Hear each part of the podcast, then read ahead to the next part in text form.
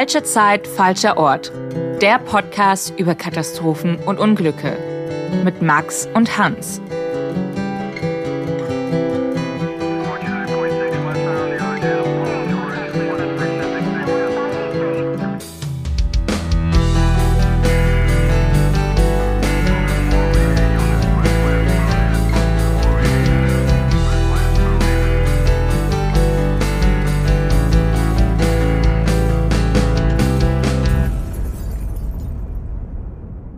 Herzlich willkommen zu einer weiteren Folge in unserem Podcast Falsche Zeit, falscher Ort, der Podcast über Katastrophen und Unglücke mit Hans und mit mir, Max.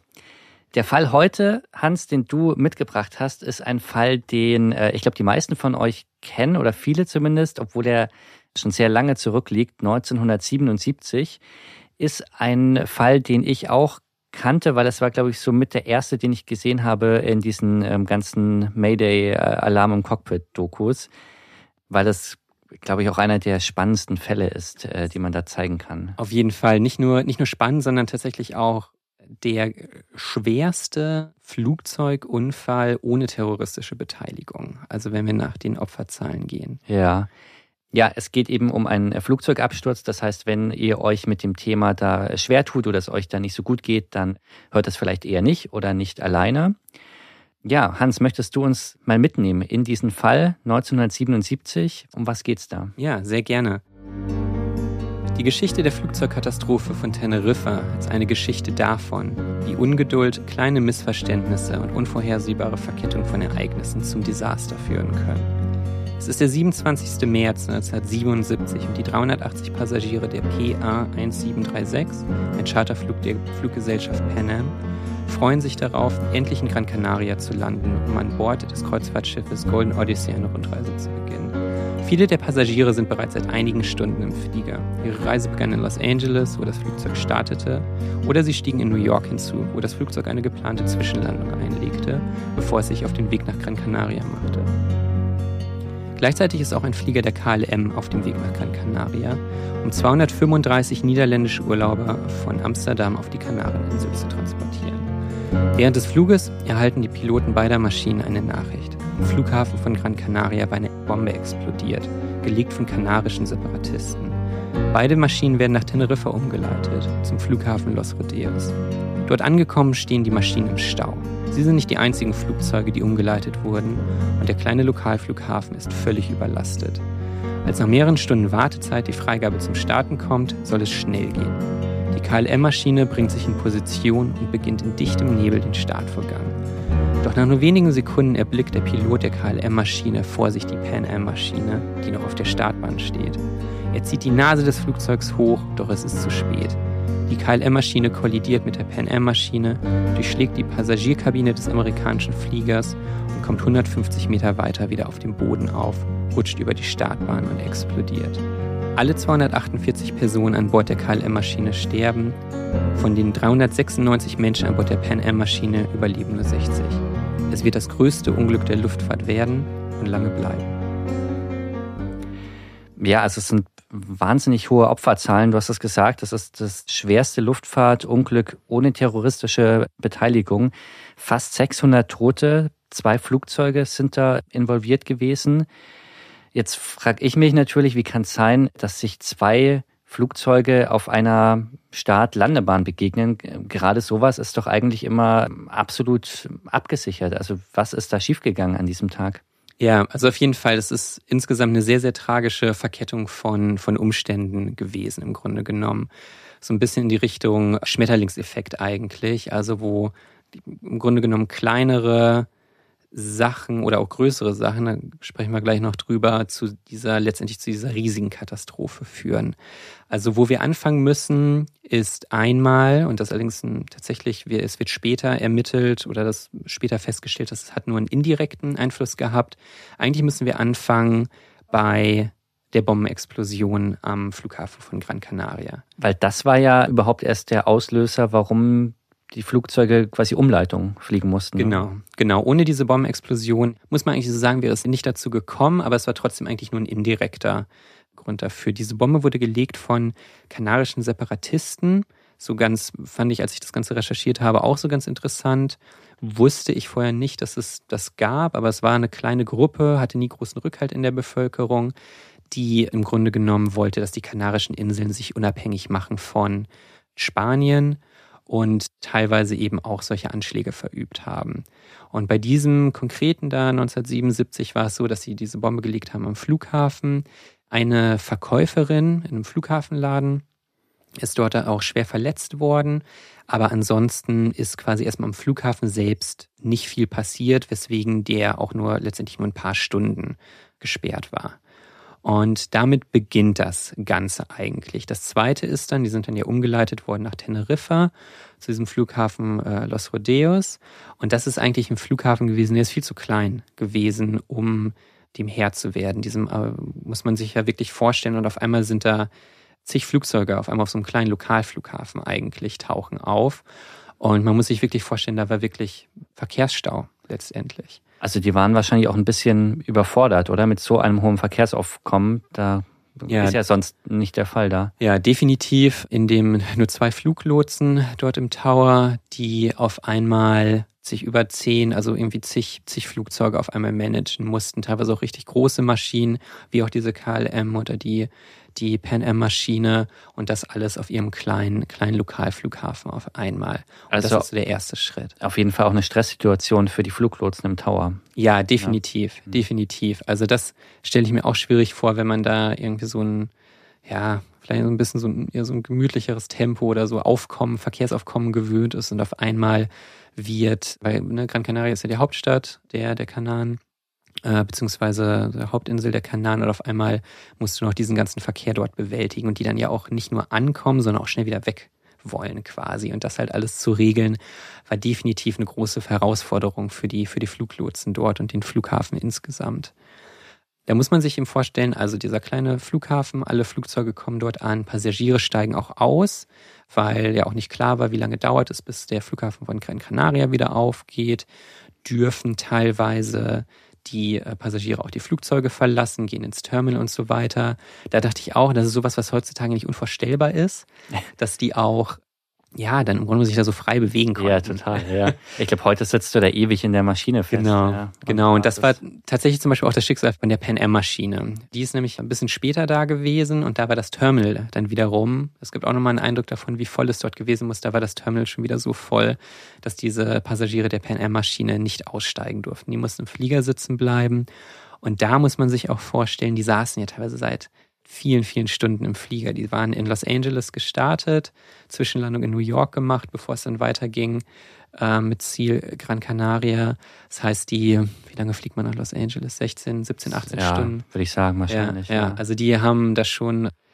Das sitzt du ordentlich. Genau. Mhm. Also es war natürlich dann auch ein Druck, der zum Beispiel auch auf den Piloten der oder auch auf der Crew insgesamt der Pan Am-Maschine lag. Die wollten natürlich endlich ihre Passagiere ans Ziel bringen, die da seit genau so langer Zeit dann in ihren Stühlen sitzen. Steht mir auch wahnsinnig anstrengend vor. Ich meine, man kennt das ja, wenn man irgendwie mal im Flieger sitzt und es geht einfach nicht weiter. Ja. Das ist ja immer mal wieder, hat irgendwie Startfreigabe noch nicht bekommen wegen Wetter oder es blockiert noch ein anderer Flieger haben bestimmt alle, die irgendwie schon mal geflogen oder ab und zu mal fliegen, mitbekommen. Und dann sitzt man da und das dauert noch eine Stunde, zwei Stunden länger und so weiter. Ja, die Zeit vergeht einfach nicht. Und man muss ja auch sagen, für die Crew, die haben ja auch, also die wollen ja auch irgendwann Feierabend machen und in ja. ihr Hotel und so weiter. Also es ist für sie ja auch so, dass sie auch müde sind und, und Hunger haben und sich dann trotzdem da um hunderte Menschen kümmern müssen, die alle irgendwie super genervt sind. Und also es ist, glaube ich, auf beiden Seiten hohes Konfliktpotenzial. Ja, ja, auf jeden Fall. Und das zeigt auf jeden Fall so, boah, da war echt, also auch bei der Pen Maschine war einfach so, ja, ich sag mal so ein Druck auch natürlich darauf, endlich da mal wieder loszukommen. Es war natürlich auch erst nicht klar, wie lange es dauern wird und den Flughafen in Gran Canaria zu verlassen. Bei der KLM-Maschine war es so, die war etwas früher da, da konnten die Passagiere das, auch das Flugzeug verlassen, konnten sich im ähm, Terminal die Beine vertreten. Ja, und so war dann die Situation dort an dem Flughafen in Los Rodeos. Das war der erste oder das waren so die ersten, ich sag mal so, das Setup quasi für, für die Katastrophe. Was dann noch dazugekommen ist, war starker Nebel. An dem Tag hat sich später noch ein extrem starker, dichter Nebel aufgetan, der es sehr schwer gemacht hat, etwas weiter zu schauen. Das hat wohl was damit zu tun, wie sich das Wetter auf der Insel auch, also Es kommen quasi Winde treffen vom Meer auf einmal auf die Insel. Temperaturunterschiede führen dann dazu, dass hier wirklich dieser extrem dichte Nebel entsteht, wo man irgendwie kaum, weiß nicht, ein paar hundert Meter weit gucken kann. Und dann kommt natürlich auch dazu, dass viele von so einer moderne Bequemlichkeit, wie wir sie heute ganz selbstverständlich an Flughäfen haben, dass die Flughäfen Bodenradar haben, dass die genau wissen, wo selbst die Flugzeuge am Boden sind, gab es 1977 einfach so in der Form noch nicht. Das heißt, die waren sehr, sehr darauf angewiesen, das Ganze auf Sicht eigentlich zu organisieren, was natürlich in dem ganzen Kontext das Ganze noch schwieriger macht. Eine ganz wichtige Rolle dazu spielt hier auch der Kapitän der KLM-Maschine. Das ist ja eine ganz ja, schillernde Persönlichkeit, muss man, glaube ich, sagen. Das kann man, kann man auf jeden Fall so sagen. Das ist hier der äh, Jakob Feldhösen van Santen der KLM-Kapitän, der war ja so eine Art, so eine Art Superstar innerhalb der KLM, kann man schon, kann man schon ja. sagen. Der war zum Beispiel dabei, als 1971 na, hat die KLM ihren ersten Boeing 747 in Empfang ja, genommen. Das war ja auch quasi der Beginn einer ganz neuen Ära. Diese Königin der Lüfte hat man sie, glaube ich, damals oder haben viele dazu gesagt. Das war eine ganz ganz neues Ära des, des Flugzeugs. Ja, genau. Das kann man sich heute gar nicht mehr so klar machen, aber das war ja im Grunde um die Zeit, genau, die Königin der Lüfte, also so eine, so eine Art Staffelübergabe. Vorher ja auch noch viele Rotorenmaschinen und so kleinere ja. Maschinen und so und weiter. Und auf einmal kommt dieser, ne, der, der Jumbojet, ja. kommt auf den Markt. Eine völlig neue Ära des Fliegens. Ich glaube, das war, was wir noch so erlebt haben, als der A380 eingeführt wurde, was ja auch von ganz vielen Airlines total zelebriert wurde. Und ähm, auch die Lufthansa hat ihren ersten A380 nach Frankfurt geholt. Und ich glaube, so kann man es vergleichen. Stimmt. Das war wahrscheinlich damals ähnlich, ein ähnliches Medienspektakel und einfach ein total beeindruckendes Flugzeug. Ja, genau. Genauso kann man sich das vorstellen. Ähm, ich will jetzt vielleicht noch so ein bisschen stärker, weil es eben nochmal so ganz neue Themen, ja. noch größer. Also es war einfach was völlig Neues und der, der Pilot, der eben an diesem Tag in der KLM-Maschine saß, war der, der auch die äh, 747 quasi abgeholt hat. Genau, der ist danach nach Seattle zum Hauptquartier von Boeing geflogen und hat die erste KLM Boeing 747 in Empfang genommen. Das ist natürlich auch eine riesige Ehre. Er ist dann auch sogar mit Bild im KLM Bordmagazin gelandet. Da gibt es so ein bisschen, je nachdem, wo man schaut, gibt es da so ein bisschen unterschiedliche Perspektiven da drauf. Es gibt Leute, die sagen, gut, er war halt einfach gerade da als hier der Pressefotograf auch da war, deswegen ist er da. Aber insgesamt ergibt sich schon einfach das Bild, er hatte eine sehr wichtige Rolle innerhalb der KLM. Er ist auch selbst vor dem Unglück wenig eigentlich nur noch selbst geflogen. Er war dann vor allem in den, in den Jahren vor dem Unglück mit der Pilotenausbildung bei der KLM beschäftigt, hat viel mit im, im Simulator tatsächlich gesessen oder das auch überwacht, wenn neue Piloten dort Simulatortraining gemacht haben und so weiter. Aber er war, man kann schon sagen, innerhalb der KLM zu der Zeit war er wahrscheinlich einer der seniorigsten, angesehensten, bekanntesten Kapitäne, den äh, die KLM zu bieten hatte. Also eine, so eine Koryphäe auf seinem genau. Gebiet.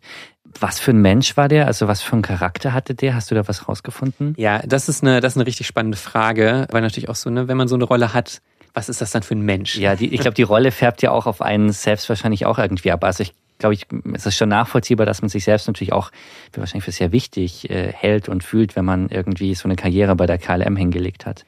Ja, also genau, und was man wirklich so ganz definitiv sagen kann, das muss ein sehr selbstbewusster Typ gewesen sein.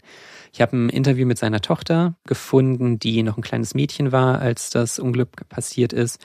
Und die letzte Erinnerung an ihren Vater ist, wie er sich auf den Weg zum Flughafen macht in seinem gelben Ferrari mhm. und noch ihr noch zuwinkt. Sie läuft wohl aus dem Haus, um ihn noch zu verabschieden, aber er sitzt schon im Auto und er winkt ihr noch aus seinem aus seinem Ferrari. Er fährt natürlich mit dem Ferrari äh, zum ja. Flughafen, ja. Das äh, da stand noch dabei, dass er auch wohl Porsches besessen hat und so weiter, oder zumindest ich weiß nicht zusätzlich zum Ferrari oder davor hat er sich so langsam auf den Ferrari zugearbeitet.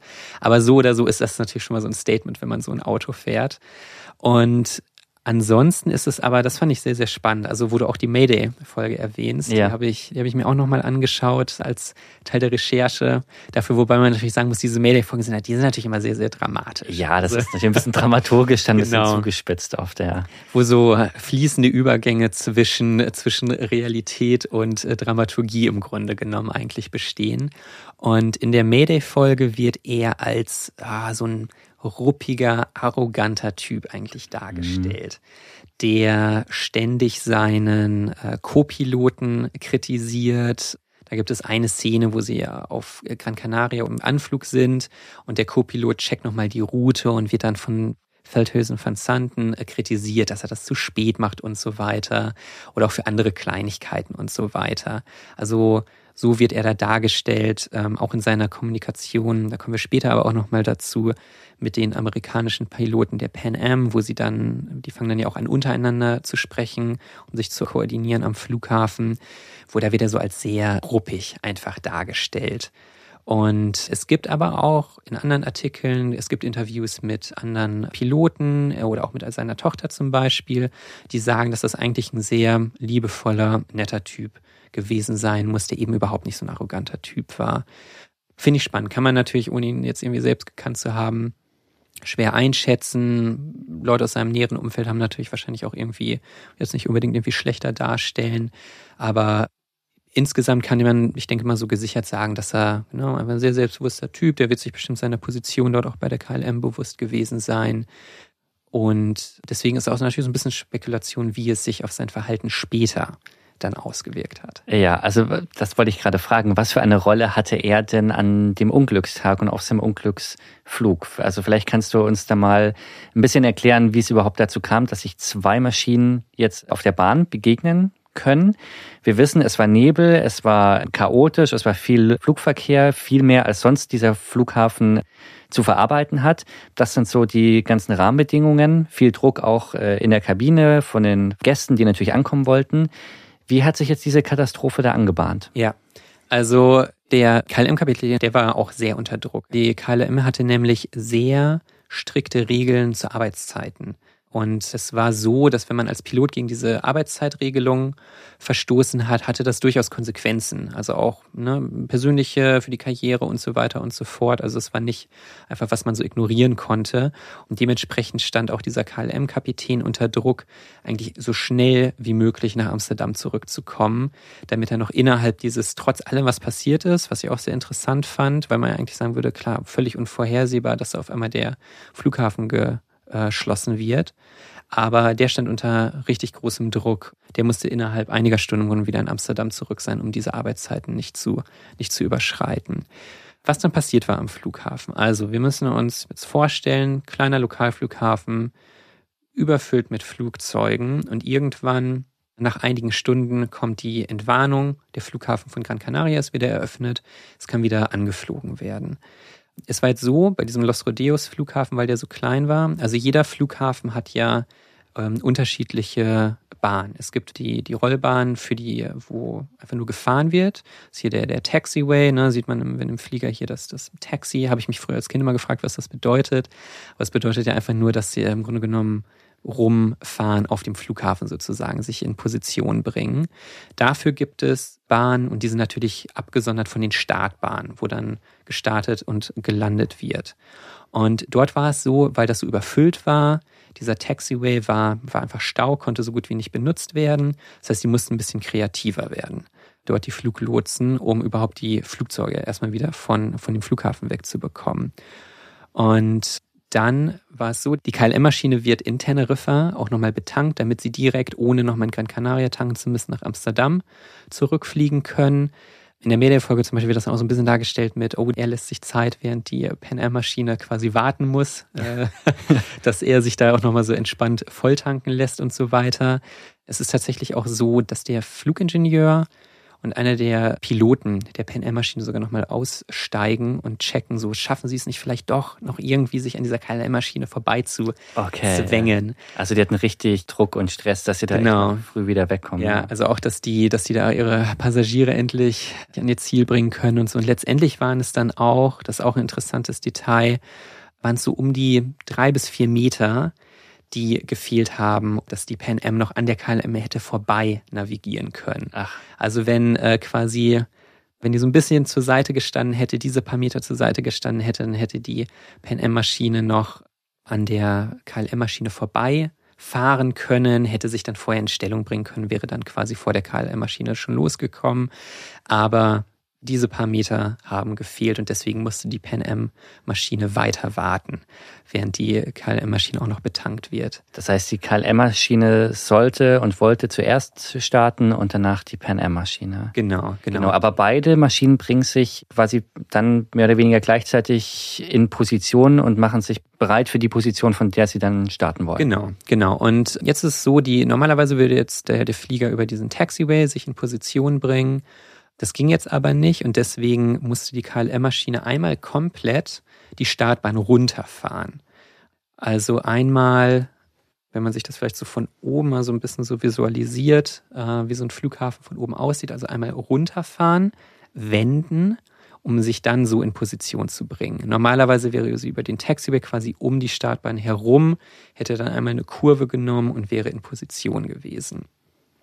Jetzt ist es so, die KLM-Maschine steht am Ende der Startbahn, hat sich gewendet und ist bereit zu starten.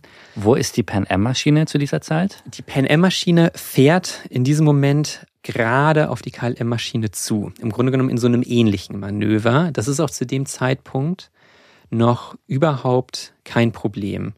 Der Plan ist nämlich, dass die NM-Maschine erstmal auf die KLM-Maschine zufährt, dann aber nach links, nach oben quasi abbiegt, um dort dann noch auf ein Stück des Taxiways äh, zu fahren und sich quasi sozusagen von hinten dann hinter die KLM-Maschine einsortiert sozusagen. Ich glaube, so aus Fluglotsensicht aber ein relativ schlauer Move, weil du beide Maschinen relativ zügig in Position bekommst. Genau, die wollten ja auch nicht, dass es den, den Rest des Tages bis irgendwie schwer oder irgendwie tief in die Nacht äh, noch weiter dauert und hat deswegen Genau, weil das einfach auch so ein bisschen so aus Effizienzzwecken. Ne? Ja, man muss natürlich sagen, es war ja dichter Nebel, das heißt, die äh, beiden Besatzungen haben sich jetzt ja nicht gesehen. Nee, genau, sie haben sich nicht gesehen. Kommunikation hat über Funk mhm. stattgefunden.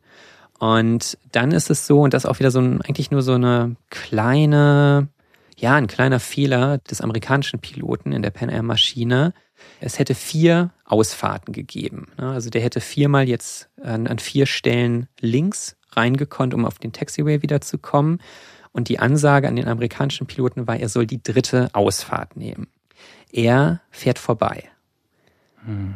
Man weiß, weiß nicht. Was Absicht oder? Man weiß es nicht. Man weiß es nicht. Äh, interessante Frage. Also es ist, es kann auf jeden Fall sein, dass es ein Versehen war ne, dichter Nebel und so weiter. Es kann aber auch sein, dass es Absicht war. Nämlich diese dritte Ausfahrt war ziemlich unbequem. Die geht nämlich nicht einfach irgendwie in so einem 45-Grad-Winkel, so irgendwie, dass er nur so leicht einschlagen muss, sondern die ist quasi in quasi, er hätte quasi einmal komplett sozusagen nach links wenden müssen, sozusagen wieder ein mhm. Stück zurückfahren müssen. Also ziemlich unbequem. Ja. Und er hat die ersten beiden Ausfahrten hat er gesehen. Also da weiß man, er, er konnte, hat quasi gesehen, okay, hier ist die erste Ausfahrt, hier ist die zweite Ausfahrt. Und dann hat er die dritte sozusagen übersehen. Also das ist quasi so die Theorie oder die Unterstützung für die Theorie. Er, hat, er ist bewusst dran vorbeigefahren ja. in der dritten Ausfahrt, um die vierte Ausfahrt nehmen zu können, die für ihn einfach insgesamt bequemer war wo er nicht groß rumrangieren muss, sondern einfach leicht einschlagen und dann ist er quasi auf, auf dem richtigen Weg. Was aber natürlich einmal dazu führt, dass er noch auf der, dass er länger auf der Startbahn ist als eigentlich vorhergesehen. Ja.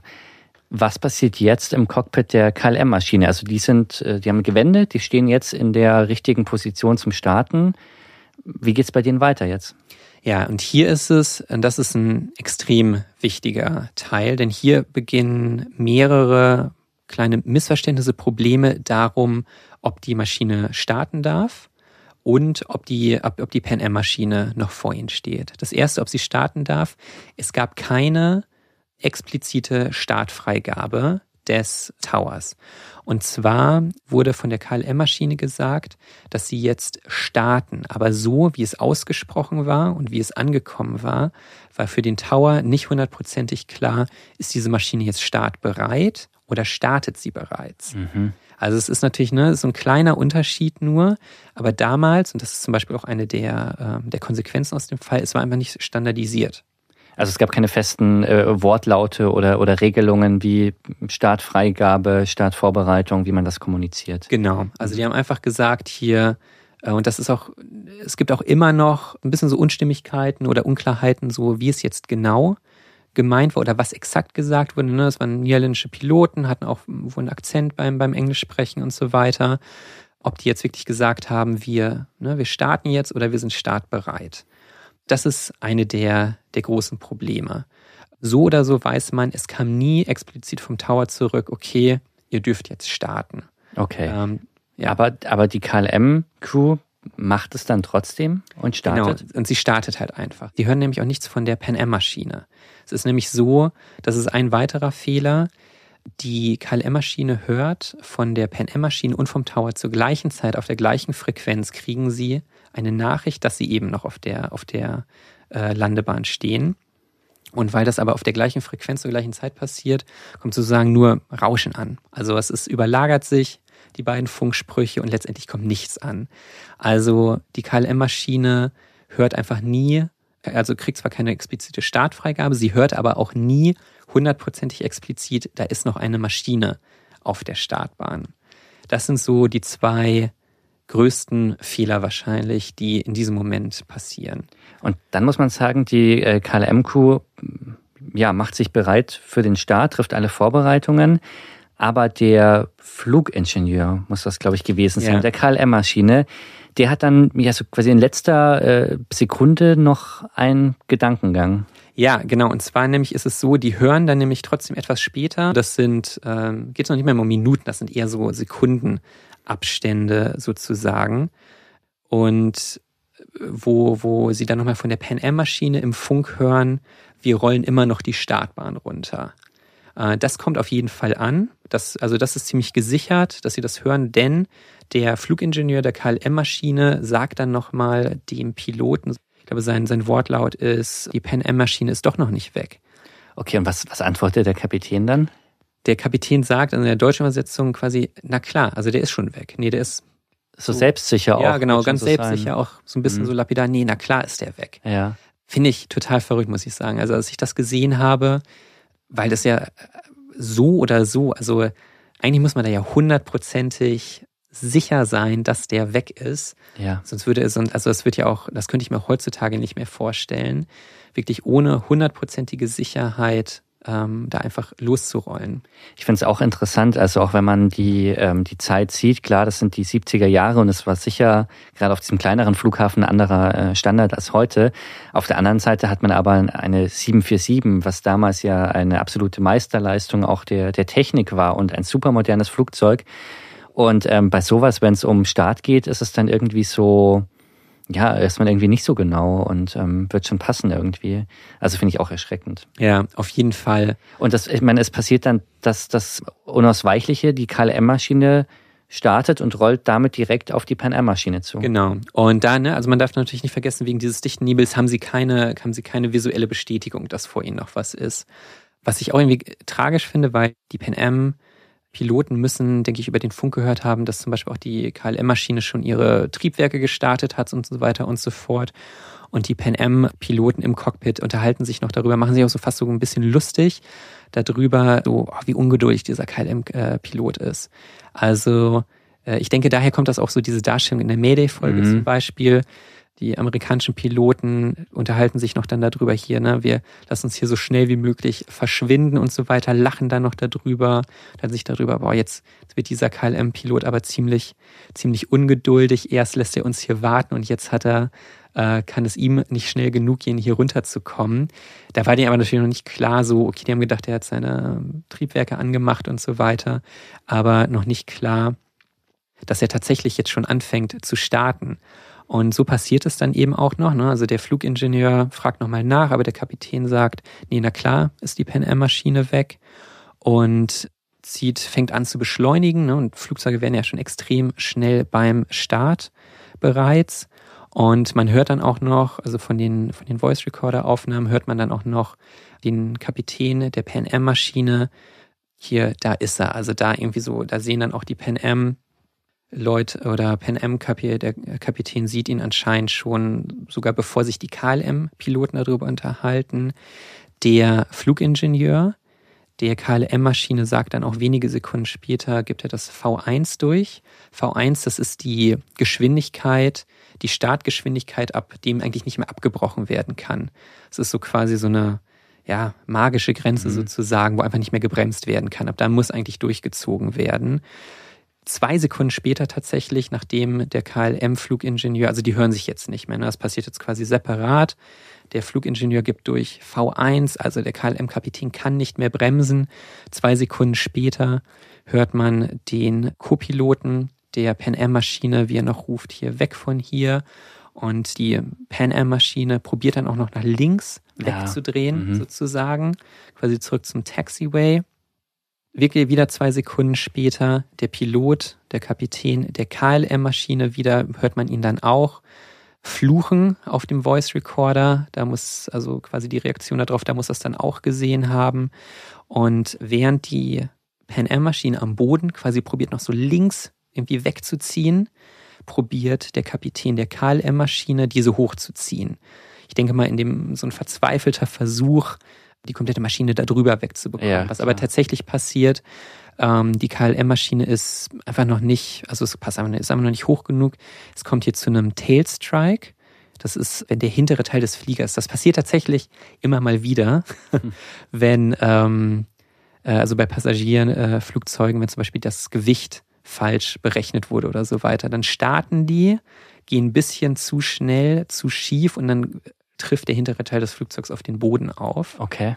Und hier war es dann auch so, es kommt zu diesem Tailstrike, ist insgesamt nicht zu schnell und dann kollidiert die KLM-Maschine bei dieser niedrigen Höhe mit der Pan Am-Maschine noch am Boden, reißt die Passagierkabine auf mit dem unteren Teil äh, der KLM-Maschine und kommt etwa 150 Meter weiter. Also ne, die ist da quasi ja so einige Meter in der Luft kommt 150 Meter weiter wieder auf dem Boden auf, zerbricht dort, rutscht noch 300 Meter weiter. Da merkt man auch nochmal, wie schnell das einfach, was da für eine Energie hintersteckt.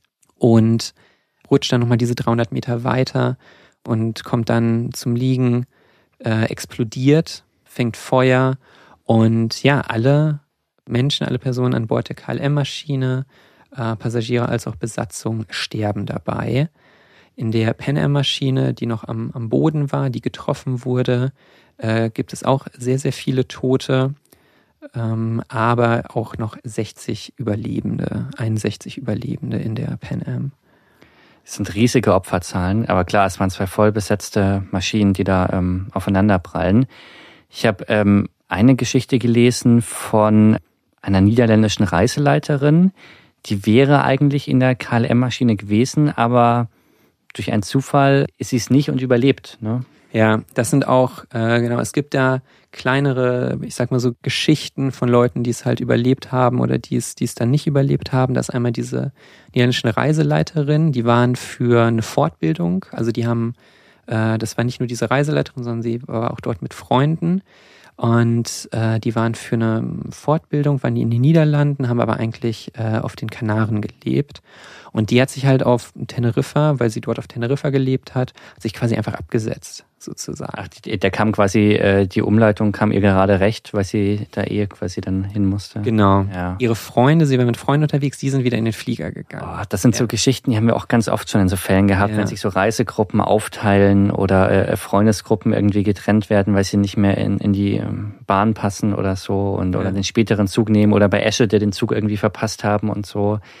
Das ist immer so bitter, wenn, wenn das wirklich am Ende so ein, so ein total blöder Zufall am Ende ist, der dann darüber entscheidet. Ja, genau. Ich meine, bei ihr natürlich auch zum Überleben. Ein anderes ja. Beispiel ist zum Beispiel, also die niederländischen Passagiere der KLM-Maschine, die durften ja das Terminal betreten, durften sich da aufhalten.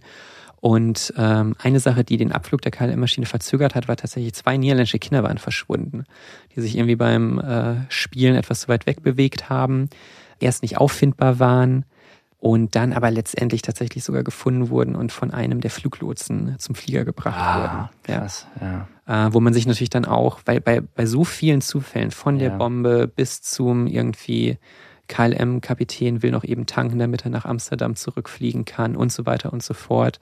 Ähm, ja, was wäre wohl passiert, wenn die, wenn diese beiden Kinder vielleicht auch noch ein paar Minuten länger gebraucht hätten? Voll, ja. Und so weiter und so fort. Ja. Ja, auf jeden Fall, auf jeden Fall sehr, sehr tragisch. Was waren denn die Folgen von dieser Katastrophe, wenn man das so ähm, sagen kann. Also gab es da, hat man daraus dann auch Konsequenzen gezogen? Ja, also ähm, als es dann darum ging, so die, die Schuld oder die Ursachen wirklich zu bestimmen, sind einige Sachen äh, zutage gekommen, als auch, also auch dann später verändert worden. Also einmal ist äh, tatsächlich der KLM-Pilot äh, sozusagen als Hauptschuldiger ausgemacht worden, vor allem weil er eben ohne explizite Freigabe einfach gestartet ist. Und was, was ich interessant fand, das habe ich in einem in einer Quelle gefunden, ist, ähm, als die KLM-Zentrale zum allerersten Mal quasi, als es oder kurz nachdem es passiert war, davon gehört hat, dass es diesen Unfall gab, war wohl der erste Impuls dort von jemandem, diesen Piloten einzusetzen zum Ermitteln. Und dann haben sie erst gemerkt, so, oh, der war ja Kapitän an Bord des Ach so, ja. Weil er so, so einen guten Ruf hatte und so, genau. ein, so ein gutes Standing da, ja, war das der erste Gedanke. Genau, die wollten quasi ihren, sozusagen ihren, ihren besten Mann als Ermittler dort einsetzen, so als erster Impuls, um dann, mhm. aber natürlich wahrscheinlich direkt zu erfahren, so das war der Pilot der Maschine.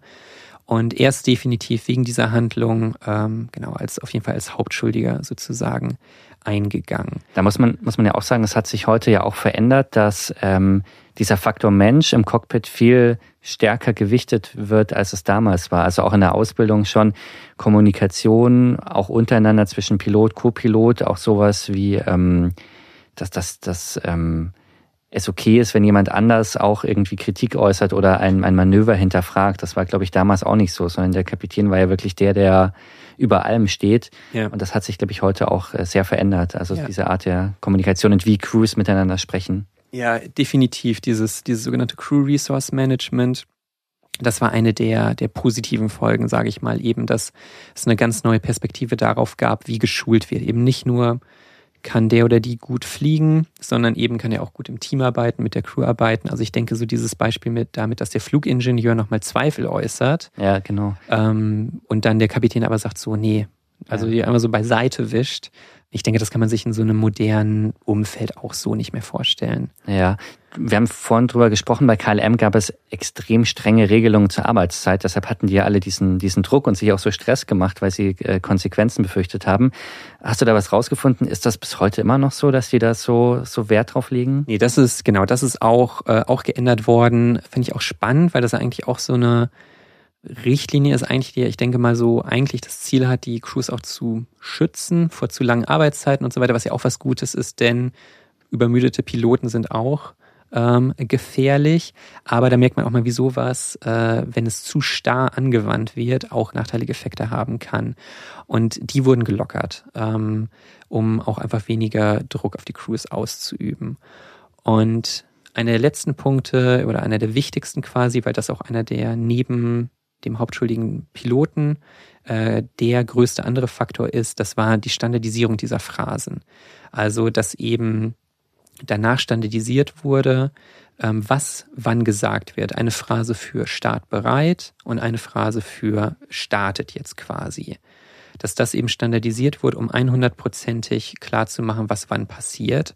Und es wurde auch eingeführt, dass es eben in zwei Schritten passieren muss. Also in so einem Zwiegespräch zwischen Flugzeug und äh, Tower quasi es so ein Hin und Her geben muss, bevor hundertprozentig klar ist, dass jetzt gestartet werden darf. Wenn es damals auch, abgesehen davon, dass es sowieso dieses Start, Start bereit Missverständnis gab, auch äh, quasi so in, in einem Rutsch konnte das gemacht werden, sozusagen, okay, ihr seid jetzt in Position und ihr könnt jetzt losfliegen. Und äh, mittlerweile muss da eigentlich, geht es eher in die Richtung zu sagen, okay, man ist jetzt Position, man ist jetzt startbereit, dann wird das bestätigt und dann quasi wird nochmal eine zweite Freigabe gegeben, dass auch wirklich gestartet werden darf. Ich glaube, das ist eine der ähm, ja, umfangreichsten Änderungen so im Flugverkehr neuerer Zeit, von denen wir ja auch total profitieren. Und ähm, der Fall zeigt, glaube ich, nochmal ganz deutlich, dass, dass man lernt aus sowas und dass Dinge und, und Prozesse angestoßen werden. Und dass es ähm, ja eines der besten Beispiele ist, diese, diese Art des Funkens. Ja. ja, also das auch, wo ich auch sagen würde, kann man sich eigentlich heutzutage fast kaum noch vorstellen, dass das mal nicht so standardisiert war. Ja, total, ja, weil es ist irgendwie so eine Selbstverständlichkeit. Ja. ja. Hätte ich gedacht, aber ähm, der Fall hat äh, einen eines Besseren belehrt. Also vielen Dank, dass du dich da auch nochmal so eingegraben hast in die Recherche. Ich ähm, kannte ja, wie gesagt, diese äh, berühmte Mayday-Folge. Es war eine der ersten, aber so im Detail ähm, hatte ich das jetzt auch gar nicht mehr so ähm, auf dem Schirm. Äh, ihr findet die Fotos davon bei uns ähm, auf Instagram, katastrophen.podcast, äh, zu dem Fall und natürlich zu allen anderen Fällen, die wir auch schon ähm, präsentiert haben hier bei uns im Podcast. Und dann hören wir uns nächste Woche mit einem weiteren Fall wieder. Ja, bis zum nächsten Mal mit einem neuen Fall. Bis dahin. Falsche Zeit, falscher Ort wird präsentiert von Max und Hans. Producerin Judith Trost. Sounddesign Simon Büchsenschütz. Schnitt Hermann Nguyen.